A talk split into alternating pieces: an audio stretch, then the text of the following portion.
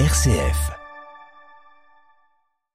Quatre jours de décompte et finalement un résultat après la présidentielle de samedi au Nigeria. Bola Tinubu, le candidat du parti au pouvoir, va succéder à Mohamedou Bouhari en tant que président. On y revient dès le début de ce journal. Dans ce journal également, la guerre en Ukraine, nous verrons comment, dans une démarche patriotique, les russophones du pays se sont mis à apprendre l'ukrainien. Nous irons également en Finlande. Le Parlement a voté en faveur d'une adhésion à l'OTAN. Le pays érige également un mur de séparation actuellement à sa frontière avec la Russie. La guerre contre les gangs passe aussi par une incarcération efficace des maras au Salvador. 2000 d'entre eux viennent d'être transférés dans une méga prison érigée sur volonté du président Bukele. Radio Vatican, le journal Marie Duhamel.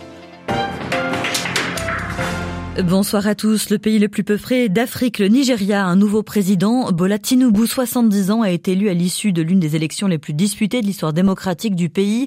Le candidat du parti au pouvoir, ex-gouverneur de Lagos, a remporté 36% des suffrages face à l'outsider chrétien Peter Obi, soutenu pourtant par une grande partie de la jeunesse. À Abuja, la correspondance d'Ishaka Adegboye. Tinubu Bola Ahmed ayant satisfait aux exigences de la loi, il est déclaré vainqueur. Après l'annonce de la victoire de Bola Tinubu par le président de la CENI, Mahmoud Yakubu, les sympathisants de Bola ne se sont pas fait prier pour célébrer la victoire de les leaders. Pour Nifemi Adeola une femme, Tinubu est le choix du peuple. Nous célébrons le président que le peuple aime. Dans son allocution à ses sympathisants, Tinubu a tendu la main aux autres candidats. C'est un mandat sérieux. Je l'accepte par la présente pour travailler avec vous et faire du Nigeria un grand pays. Je profite également de cette occasion pour appeler à nouveau les autres candidats à former une équipe. C'est la seule nation que nous ayons et que nous devons construire ensemble. Mamadou Bouhari a félicité le nouveau président et a appelé les deux principaux partis à régler le litige électoral devant les tribunaux et non dans la rue. Le Nigeria est confronté à plusieurs défis que sont l'insécurité, l'économie en berne et la corruption. Le nouveau président aura du pain sur la planche. Deboya pour Radio Vatican. Au Burkina Faso, plusieurs milliers de personnes ont manifesté dans l'Est, à Diapaga. Ils réclament plus de sécurité après une attaque meurtrière dans une ville voisine il y a trois jours. Le fait de présumés djihadistes depuis 2015. Les violences ont fait plus de 10 000 morts civils et militaires et c'est dans ce contexte que la junte a dénoncé aujourd'hui un accord d'assistance militaire signé en 1961 avec la France. Emmanuel Macron attendu ce soir à Libreville. La France co-organise un sommet sur la protection de la forêt tropicale d'Afrique centrale. Le Gabon sera la première étape de la tournée du président français sur le continent. En RDC, quelques dizaines de jeunes ont protesté aujourd'hui contre sa venue, accusant la France de soutenir le Rwanda aux dépens de leur pays.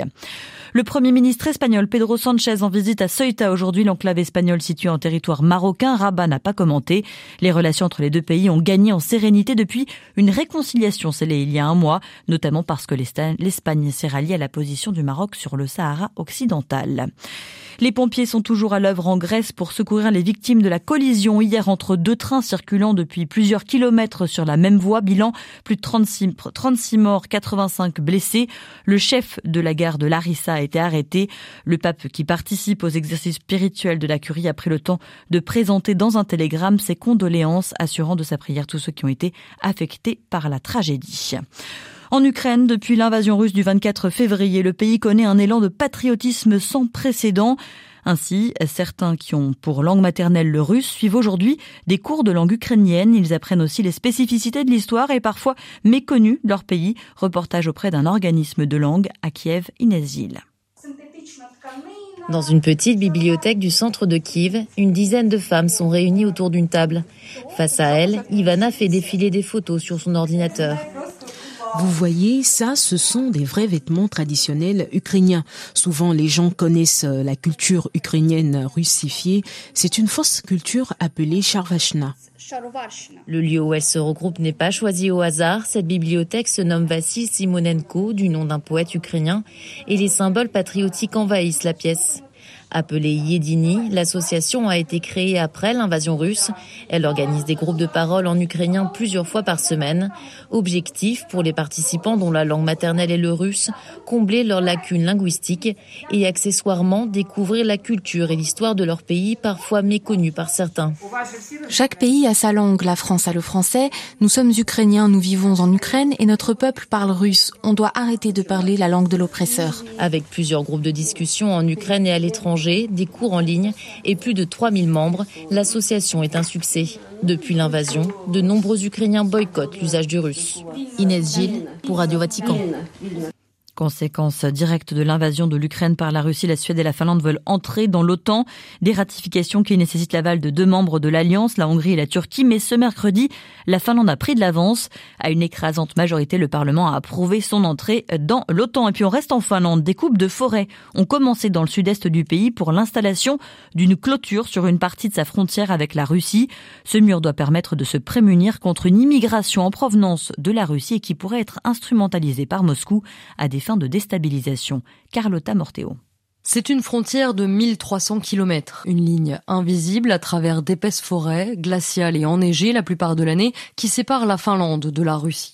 Impossible et probablement inutile donc d'ériger un mur sur la totalité de la frontière. Seuls 260 km vont être sécurisés. Des tronçons au sud-est du pays, jugés trop poreux par les autorités finlandaises, qui vont remplacer les actuelles barrières de bois servant à contenir les troupeaux de rennes et le bétail par des grilles barbelées de plusieurs mètres de haut, mieux surveillées. Les travaux vont durer 3 à 4 ans et coûteront plusieurs centaines de millions d'euros, mais le projet a bénéficié d'un très large consensus de la part du Parlement. Car la Finlande craint que la Russie n'organise l'exode massif de migrants pour la déstabiliser, comme la Biélorussie l'a fait avec la Pologne à sa frontière. En réponse à certains experts en relations internationales qui critiquaient cette décision, estimant qu'elle pourrait accroître les tensions entre la Russie et la Finlande, la première ministre Sanna Marin a répondu L'Europe est en guerre, la situation ne pourrait être plus tendue. Stockholm, Carlotta Morteo pour Radio Vatican. Jamais il ne reconnaîtra le Kosovo. La promesse aujourd'hui du président serbe Aleksandar Vucic. Il acte l'échec de la médiation européenne.